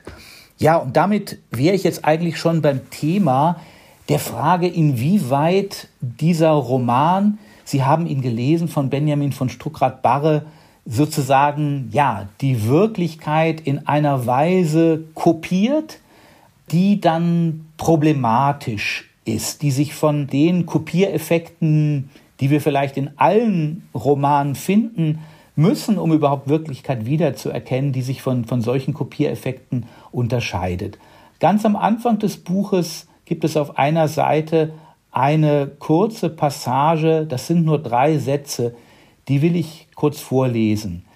Dieser Roman ist in Teilen inspiriert von verschiedenen realen Ereignissen. Er ist jedoch eine hiervon losgelöste und unabhängige fiktionale Geschichte. Daher erhebt der Roman keinen Anspruch, Geschehnisse und Personen und ihre beruflichen und privaten Handlungen authentisch wiederzugeben. Vielmehr hat der Autor ein völlig eigenständiges neues Werk geschaffen. Welche Funktion haben diese Sätze nach Ihrer Vermutung? Ja, man spricht bei solchen Sätzen, die man in ähnlicher Form ja in manchen Romanen finden kann, von einem Disclaimer. Das heißt, es ist ein ritueller Spruch, äh, mit dem äh, Verantwortung, eine bestimmte Form von Verantwortung für den Text zurückgewiesen wird und Behauptungen, also es ist ein, ein metatextueller äh, Text, der also Behauptungen über den äh, Fiktionalitätsgehalt und die Wahrheitsansprüche, die mit den folgenden ähm, Sätzen dieses Romans äh, verbunden werden sollen, äh, zum Ausdruck bringt. Das heißt, er versucht gewissermaßen durch diese Sätze, indem er sich beschreibend oder vorschreibend, eine Rezeption, eine bahnweisend auf seinen Text bezieht, versucht er, sich bestimmte erwartbare Klagen und ähm, erwartbaren Ärger vom Leib zu halten. Es gibt ja auch ganz, ganz klassische Formulierungen, irgendwie, äh, sämtliche Personen und Handlungen, die in diesem Roman vorkommen, sind frei erfunden und haben nichts ähm, mit ähm, lebenden ähm, Personen und realen Geschehnissen zu tun. Diese klassische Form hat ähm, Benjamin von Stuckrad-Barre für diesen Roman nicht gewählt. Also er wählt eine Form, die mit dem Abwehren von ähm, persönlichkeitsrechtlichen Ansprüchen eventuell Betroffener ähm, zugleich verbindet äh, den Hinweis darauf, oder das Eingeständnis, dass es eben doch ziemlich viel zu tun hat äh, mit Geschichten, äh, die wir auch ähm, außerhalb dieses Romans äh, bereits äh, zur Kenntnis nehmen konnten. Ähm, und beschreibt dann das Verhältnis zwischen seinem Text und diesen übrigen Geschichten über die betreffenden Personen als ein Verhältnis angeblich äh, lediglich der Inspiration äh, und behauptet, es sei eine davon unabhängige fiktionale Geschichte, unabhängig ist es ja streng genommen insofern nicht, als eben doch ähm, das ein oder andere äh, Zitat auch aus externen äh, Vorlagen Eingang ähm, in äh, diesen Roman gefunden hat. Auch der, es wird Bezug genommen auf Realien, ähm, die ähm, den Lesern außerhalb des Romans bereits äh, bekannt sein dürften. Ähm, und der Roman arbeitet gerade mit äh, diesen Materialien. Ähm, trotzdem wird ein Unabhängigkeitsanspruch äh, erhoben, ein, habe ein völlig eigenständiges neues Werk äh, geschaffen. Sie haben ja ähm, schon äh, selbst zu Recht darauf hingewiesen, äh, dass diese Verhältnisbestimmung des ähm, völlig eigenständigen neuen Werkes bisher eigentlich nicht ähm, im Bereich der äh, Fiktionalitätsbehauptungen üblich war, äh, sondern äh, eine Vorgeschichte hat aus dem Urheberrecht, ähm, wo es da im alten äh, Paragraphen 24 Urheberrecht ähm, darum ging, äh, inwiefern ein Werk in freier Benutzung eines ähm, bereits ähm, bestehenden urheberrechtlich geschützten Werkes ähm, geschaffen worden ist. Und wenn es ein vollkommen eigenständiges neues Werk ist, dann äh, darf es nach dem Urheberrecht jedenfalls auch Bezugnahmen auf äh, vorbestehende Werke enthalten. Ähm, solche Verhältnisbestimmungen, die wir aus dem Urheberrecht kennen, die gibt es natürlich äh, in der ähm, Welt, wo um Persönlichkeitsrechtsverletzungen gestritten wird, eigentlich nicht. Insofern ist es ein bisschen lustig, dass da mit einer eventuell auch pseudo-juristischen äh, Sprache äh, versucht wird, Leuten, die sich irgendwie auf den Schlips getreten fühlen könnten, zu signalisieren, äh, passt mal auf, wenn ihr hier Ansprüche anmelden wollt. Ähm, ich habe aber Anwälte, die ähm, mich gut verteidigen werden. Ja, wo Sie gerade sagten, ich hätte da auch schon etwas zu gesagt. Das war jetzt eine sehr liebenswürdige Anspielung auf eine Glosse, die ich im Feuilleton veröffentlicht habe, tatsächlich genau zu diesen drei Sätzen und zu dieser Formulierung von dem völlig eigenständigen neuen Werk.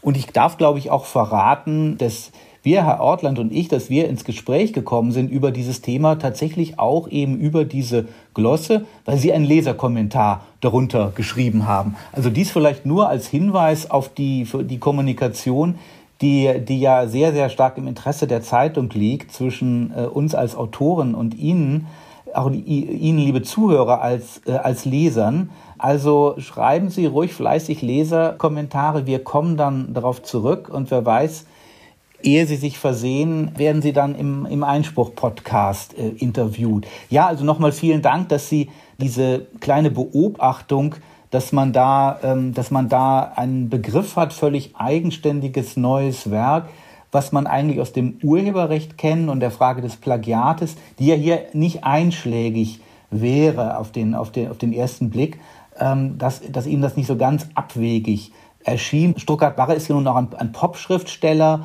er ist nun auch ein Spezialist für, für Sampling.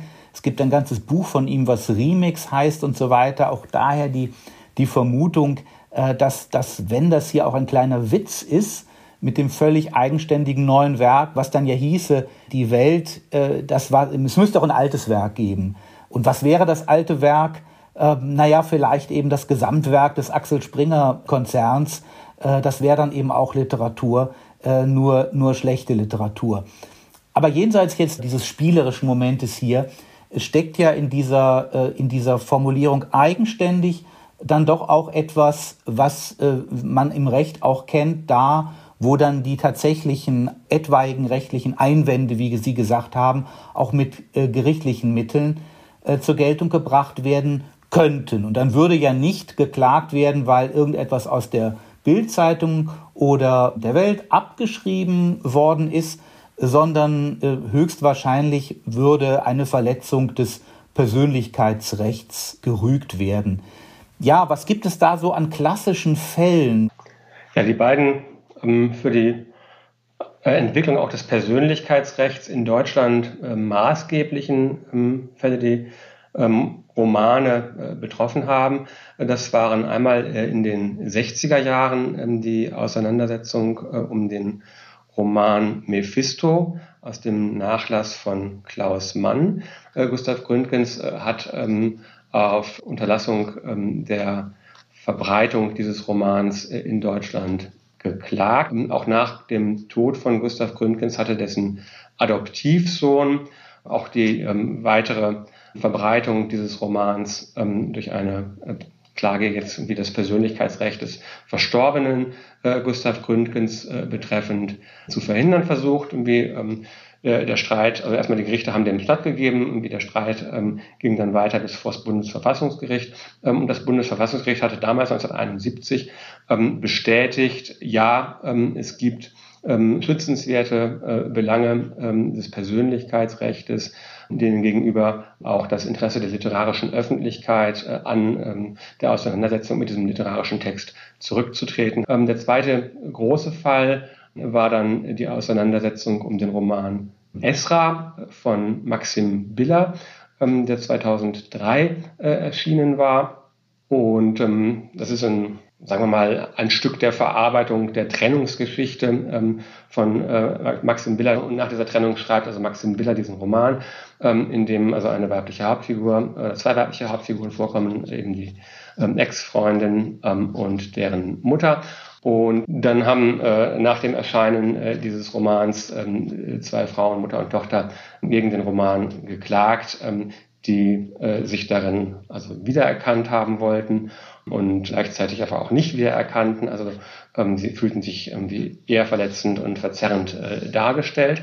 Und ähm, die Gerichte haben der Klage wiederum stattgegeben.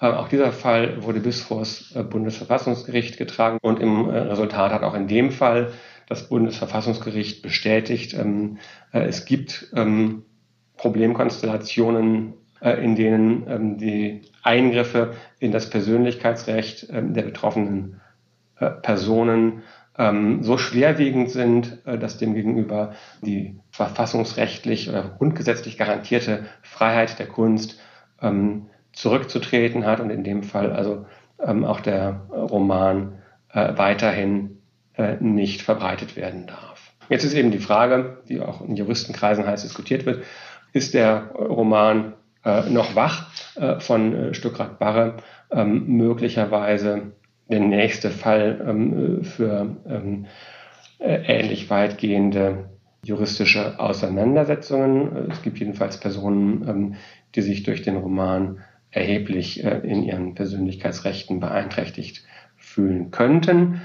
Ob sie klagen werden, weiß man nicht, denn ähm, die Klage ist ja auch äh, riskant. Damals bei dem Fall Billa haben äh, viele Leute nicht verstanden, warum äh, die beiden Frauen vor Gericht gezogen sind. Denn erst durch die Öffentlichkeit, die sie durch diese Klage und die Auseinandersetzung irgendwie um die Klage in ähm, äh, mehreren Instanzen erfahren haben, äh, weiß nun äh, wirklich jeder, ähm, was in dem Roman über sie gesagt worden ist. Und sonst ähm, hätte das kaum jemand ähm, auf sie bezogen.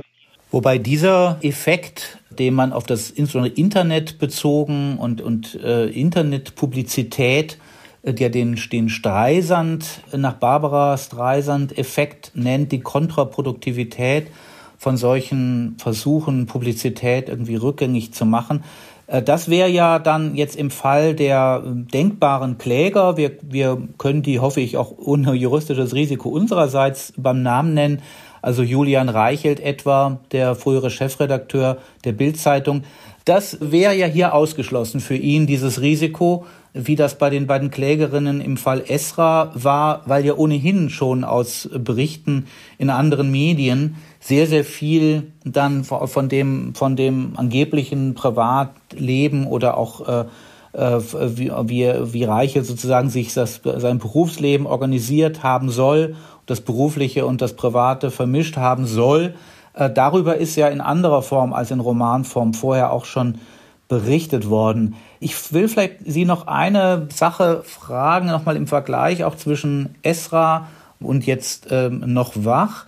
Das Buch Noch wach ist ja im gleichen Verlag äh, wie Esra erschienen. Bei Kiepenheuer und Witsch. Auch deswegen dürfen wir schon auf jeden Fall annehmen, dass man sich auch diese juristischen Fragen sehr genau überlegt hat. Damals bei Esra, Sie haben eben gesagt, äh, die Klägerin ist so etwas paradox. Äh, einerseits erkannten sie sich wieder, andererseits erkannten sie sich nicht wieder. Und sie erkannten sich aber ja wieder in faktischen Details, wo man sagen könnte, die waren für die literarische Aussage eigentlich unnötig. Also ein Beispiel, die Mutter, die eine der beiden Klägerinnen war, dieser ehemaligen Partnerin von Billa, die ist Trägerin des Alternativen Nobelpreises. Und so steht das auch im Roman.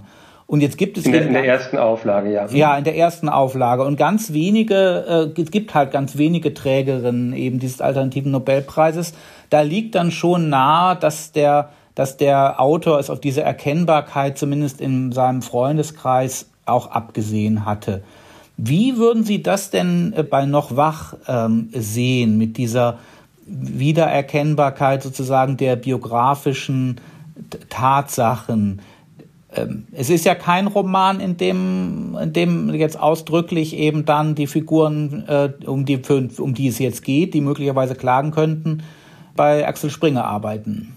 Ja, also es ist auch lustig, also der, der Roman äh, spielt auch so ein bisschen ähm, mit ähm, diesen ähm, Namen und Bezeichnungen. Ähm, es ist ja lustig, dass in dem Roman, von dem alle äh, glauben, dass er über den Axel Springer Verlag sei, dann ähm, in gewissen Randbemerkungen auch äh, darauf hingewiesen wird, dass neben diesem Medienhaus, in dem da die Romanfiguren arbeiten, äh, es natürlich auch noch den Springer Verlag gibt äh, und dessen ähm, die Publikationen dann da in einer bestimmten Skandalsituation ähm, dann auch zum Medienecho äh, beitragen. Also da hat der Autor äh, offenbar ähm, versucht, äh, Hinweise auf die Unterscheidung zwischen dem Springer Verlag und dem fiktiven äh, Medienhaus, das er da in seiner Romanwelt ähm, erfunden hat, einzubauen. Ähm, auch ähm, andere äh, Publikationen äh, haben ähm, das merkwürdige Titel. Ähm, so gibt es die Zeitung ähm, oder Zeitschrift Transatlantik wieder, ähm, die einige von uns vielleicht noch von früher kennen, ähm, aber schon lange nicht mehr im Zeitschriften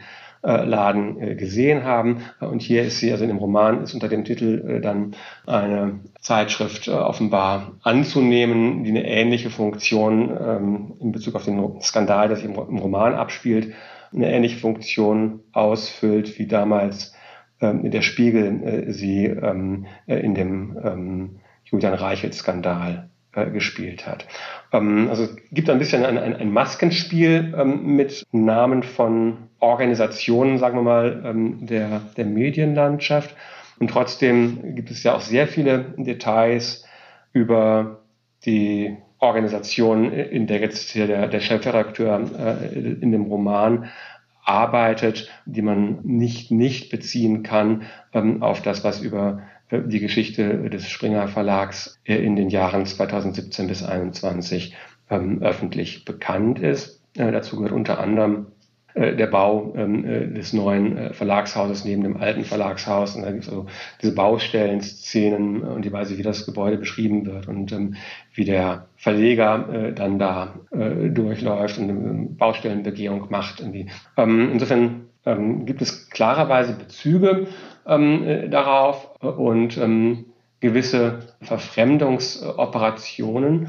Und ich würde aber diese Verfremdungsoperationen ähm, nicht nur eine billige Maskerade äh, nennen, aber ich möchte mal hinweisen auf das erste Motto, das dem Roman äh, vorangestellt ist, weil es darauf äh, einen Hinweis setzt, dass fast zeitgleich ähm, sich in Österreich ein ziemlich ähnlicher Skandal abgespielt hat, ähm, wie um den Medienunternehmer und Verleger Wolfgang Fellner. Äh, man darf den Namen sagen, ähm, weil es darum äh, ja auch schon äh, öffentliche auch Auseinandersetzungen gegeben hat. Und also der Roman setzt an die erste Stelle unter den Motti den wirklich lustigen Widerruf, den Wolfgang Fellner im Februar 2022 in der Wiener Zeitung Der Standard einstellen musste, ähm, dazu verurteilt worden. Da schreibt also ähm, Wolfgang Fellner im Mai 2021 hat der Standard berichtet, dass ich zu KW, also meiner ehemaligen Mitarbeiterin und ehemaligen Geliebten von Wolfgang Fellner, äh, geäußert hätte, dass ich sie lieben würde, ob ich in ihr Kleid hinten reinschauen und es einmal kurz aufzippen solle, dass es gut für sie wäre, sie hätte einen Mann wie mich an ihrer Seite, dass ich sie in Zukunft stärker in meinen Schwitzkasten nehmen würde. Ich, also Wolfgang Fellner, hatte dazu behauptet, dass KW diese meine Äußerungen frei erfunden hätte. Und jetzt kommt's. Das widerrufe ich hiermit. Das ist ein Disclaimer eines Disclaimers, der ähm, in einer ähnlichen Situation, in einem ähnlich gelagerten äh, Medienunternehmen äh, in Österreich ähm, so öffentlich äh, gemacht wurde. Und schon ähm, der Verweis auf dieses Vergleichsbeispiel ist ein ganz interessanter Zug ähm, in dem Roman von, von Stuckrad Barre. Ähm, also sagt, ja, ihr wisst alle, ähm, hier geht es äh, um Geschichten aus dem Springer Verlag, die ihr mehr oder weniger kennt. Ich kenne sie auch ein bisschen mehr oder weniger, sagt er. Aber vergesst nicht, es handelt sich auch um strukturelle Probleme, die auch in anderen Häusern ja bekanntlich schon aufgetreten sind. Und versuchen wir mal anhand des Beispiels davon zu abstrahieren und uns ein Modell auszudenken, wie solche Machtmissbrauchsstrukturen äh, sich entfalten. Ja, Sie sagten, dieser Widerruf, den der Herr Fellner juristisch gezwungen dann veröffentlichen musste unter seinem Namen in einer Zeitung, äh, ja, sei etwas, etwas Witziges, weil man vielleicht doch eine gewisse Schadenfreude äh, nicht, nicht unterdrücken kann, wenn man, wenn man eben hier, hier sieht, dass jemand dann in dieser, dieser Weise da die Kosten für, ganz vorsichtig gesagt, ziemlich unfeines Verhalten dann eben doch, doch übernehmen muss. Das hätte, hat etwas Befreiendes, Komisches, gerade in der Förmlichkeit dieses Textes. Und das überträgt sich ja dann ganz am Anfang, es steht eben ja ganz am Anfang des Buches neben diesem, neben diesem Disclaimer, über den wir anfangs gesprochen haben, das überträgt sich so, äh, so würde ich das sehen, eben diese Wirkung auch jetzt hier auf den Roman von, von Stuckrad Bahre. Ich persönlich muss zugeben, ich muss eigentlich schon schmunzeln, wenn ich nur sehe, wie das, wie das gesetzt ist, dass das in so einem Kasten, in einem Rahmen steht mit Versalien Widerruf, weil man erstmal denkt, da ist was Juristisches reingesetzt worden, ähm, wo, wo, wo Kiepenheuer und Witsch und wo Stuckrad-Barre irgendwie genötigt worden sind, dass vorsichtshalber erstmal was geklärt werden muss, dass irgendetwas nicht stimmt und zurückgenommen wird. Und dann liest man es und dann stellt man fest, nein, nein, wie Sie, wie Sie erläutert haben, es geht da eben um einen bestimmten Fall und interessanterweise halt um einen ganz anderen ähm, als, äh, äh, als, als äh, in der Vorabberichterstattung. Aber dieses kleine Beispiel, ich glaube, aus dem, aus dem Text äh, des Romans äh, könnten Sie, könnten Sie auch noch viel und insbesondere eben auch viele Stellen dieser, äh, dieser Übernahme und des Zitates, äh, wie Sie, wie Sie angedeutet haben, also dann durchaus eben wieder Fragen, die, die auch das Urheberrecht berühren, könnten Sie noch auf viele andere Stellen verweisen, wo Sturkrad Barre hier so dieses Spiel mit der, mit, mit Wahrheit und Unwahrheit und Vorbild und Erfindung betreibt. Ich würde vielleicht zum Schluss nochmal Sie fragen nach einer Kategorie, die uns allen geläufig ist in diesem Zusammenhang, aber die, glaube ich, in der Literaturkritik eben auch so ein Zeichen dafür ist, es ist nicht unbedingt eine Empfehlung, wenn sie angewandt wird. Und das ist eben der berühmte Schlüsselroman. Da ist ja die Vorstellung die, das ist eigentlich so ein bisschen was wie eine Geheimsprache beim, beim Geheimdienst. Man bekommt einen unverständlichen Text, in dem es Buchstabensalat und dann hat man den Schlüssel und dann kann man jeden Buchstaben in den richtigen Buchstaben übersetzen.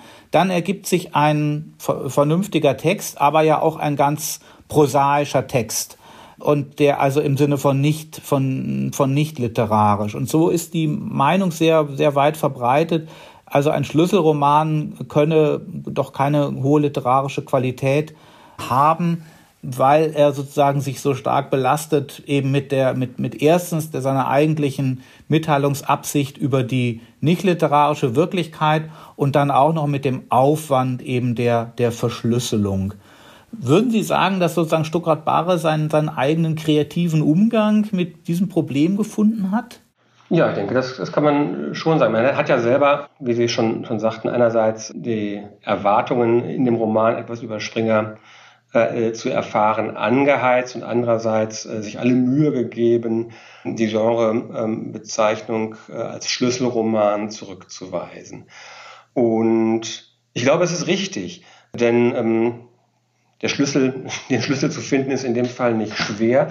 Ähm, und ähm, es ist aber damit, dass man den Schlüssel gefunden hat, ähm, dann auch der, das, was in dem Text jetzt literarisch passiert, äh, nicht, nicht schon literarisch uninteressant oder als unnötige Maskerade eigentlich erledigt, äh, sondern also er, er bezieht sich äh, auf bestimmte Geschehnisse, die er mehr oder weniger aus der Nähe äh, teilweise mitbekommen hat und die aber, wie er sagt, äh, ihm vor allen Dingen auch erzählt worden sind von Frauen, äh, die in diese Vorgänge verwickelt waren. Und das, was er da an, an Material gewissermaßen aus dieser ähm, tatsächlich passierten Geschichte oder diesen tatsächlich passierten Geschichten aufnimmt, das organisiert er zu einem äh, literarischen äh, Text, der als Komposition eigenen Rechts, mit einer eigenen äh, Verlaufsform organisiert. Und ähm, er findet natürlich ähm, unterschiedliche Erzähltöne für die äh, verschiedenen äh, Perspektiven, aus denen hier Teile des Romans erzählt werden. Es ist ja nicht so, dass er durchgehend als Ich-Erzähler dann äh, erzählt, was er selbst äh, so beobachtet, sondern fühlt sich ja auch ein äh, in ähm, die ähm, oder er stellt Vorstellungen dar, wie es so gewesen sein mag äh, für die ein oder andere äh, der beteiligten Frauen in ähm, der einen oder anderen äh, dieser Situationen, dieser, dieser Verhältnisse äh, zu dem äh, Chefredakteur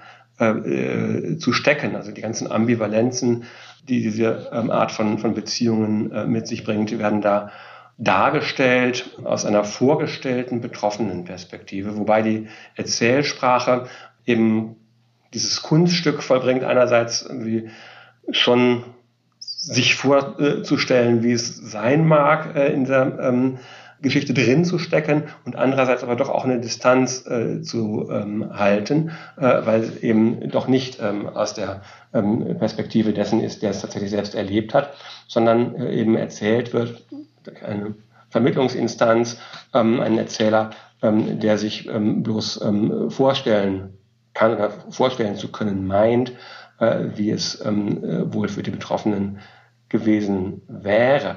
Wobei natürlich dann er schon auch äh, damit rechnet, ähm, dass ähm, äh, dann äh, die eine oder andere Person äh, sagen kann, nee, nee, so war es überhaupt nicht und er hat das irgendwie vollkommen falsch dargestellt. Aber dass es solche Einreden geben könnte, das setzt ja bereits voraus, dass man einen gemeinsamen Gegenstand hat, über den man, über den man streiten kann. Und ähm, eigentlich ist ein Roman, äh, der sich als eigenständiges äh, Stück Prosa, als ein Kunstwerk der Welt gegenüberstellt, ja nicht ein Beitrag zu einer Diskussion darüber, wie es eigentlich gewesen ist, wie es in journalistischen oder geschichtswissenschaftlichen Darstellung äh, vielleicht wäre, sondern nur ein Medium, äh, in dem wir oder anhand dessen wir ähm, unsere äh, Vorstellungen überprüfen und, und neu konfigurieren können. Das Stichwort der Eigenständigkeit, mit dem Sie jetzt nochmal am Schluss unseres Gesprächs diese, diese Formulierung aus dem Disclaimer vor dem Roman aufgreifen. Diese Eigenständigkeit spielt ja auch in der Rechtsprechung dann in den von Ihnen geschilderten Fällen eine Rolle und insbesondere im Fall Esra, wo es ja so war, dass das Bundesverfassungsgericht dann nur mit knapper Mehrheit von, von fünf zu drei Stimmen dieses Verbot des Romans bestätigt hat.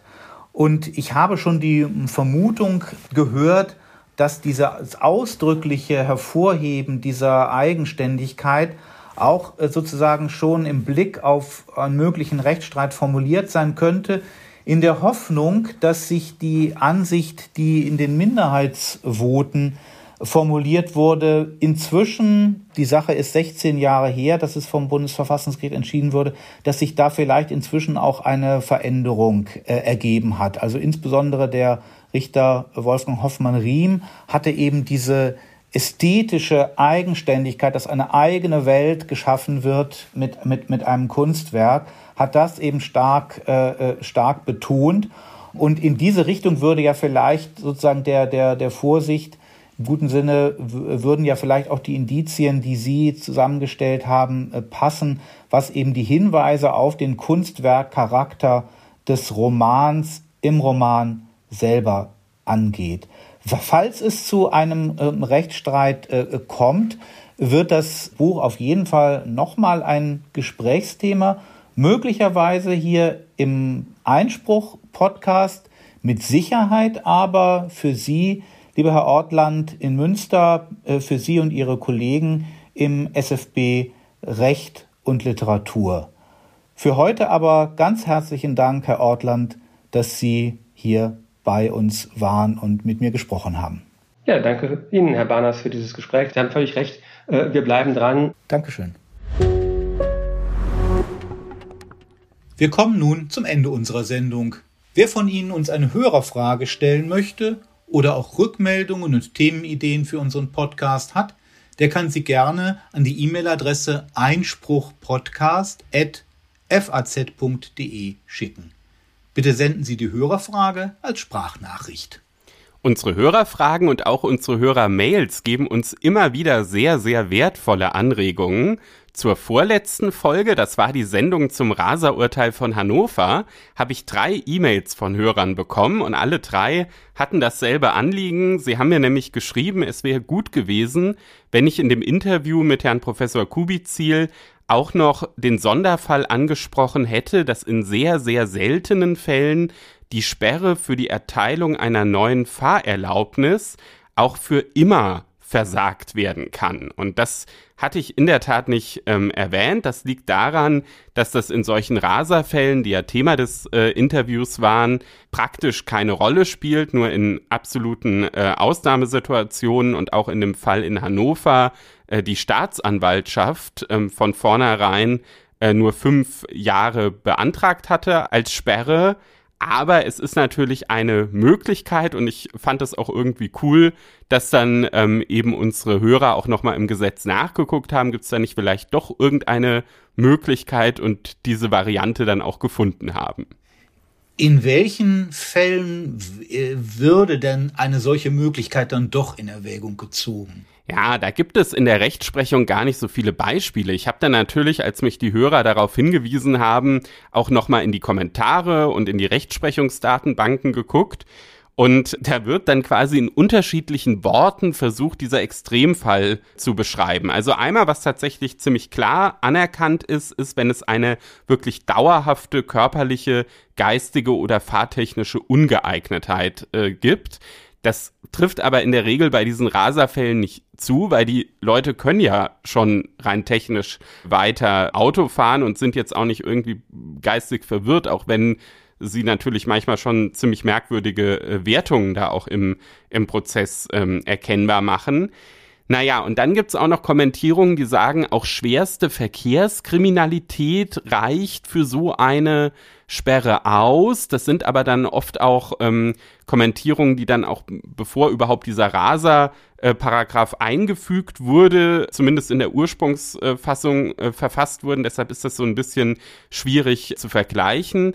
Andere sprechen von chronischer Kriminalität. Also man müsste dann wirklich sozusagen den Dauerkriminellen da am Steuer haben.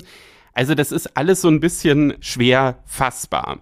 Man kann vielleicht noch einen Fall sagen, wo es wirklich nicht zulässig ist, der ja vielleicht auch erstmal nahe liegt. Man könnte ja sagen, wenn jetzt der Raser in dem Prozess überhaupt keine Einsicht zeigt, dann wäre das auch schon ein Grund. Das war ja auch so ein bisschen das, äh, worauf ich eben ähm, Professor Kubizil dann auch bezogen auf diese Fünfjahressperre angesprochen habe und gefragt habe, ob es dann nämlich eben doch auch in, in solchen Raserfällen dann nicht doch auch eine, eine verlängerte Möglichkeit äh, geben müsse. Und da sagen aber eben die Gerichte sehr klar, das ist erlaubtes Verteidigungsverhalten. Man darf ähm, sich erstmal nicht einsichtig zeigen in so einem ähm, Prozess und ähm, eine solche Maßregel, diese Sperre ist ja keine Strafe, sondern eine Maßregel, die ähm, darf eben nicht äh, verhängt werden, ähm, nur weil man sich in erlaubter Weise verteidigt hat. Auf jeden Fall äh, haben wir hier unseren Hörern eine sehr interessante Ergänzung ihrer damaligen Erörterung zu verdanken, denn es ist ja so, auch vom Extremfall und vom Grenzfall her muss man sich den Sinn der Regel verständlich machen. Unter frankfurter allgemeine.de Referendariat finden angehende Referendare alle notwendigen Informationen, falls sie eine Referendarsstation im Justiziariat der FAZ erwägen. Eine solche Station können wir aus der Einspruchredaktion nur wärmstens empfehlen, denn die Referendare können, dürfen, sollen sich auch hier bei Einspruch einbringen. Für heute bedanken wir uns bei Ihnen fürs Zuhören und wünschen eine schöne Woche. Auch von mir eine schöne Woche und bleiben Sie Einspruch treu.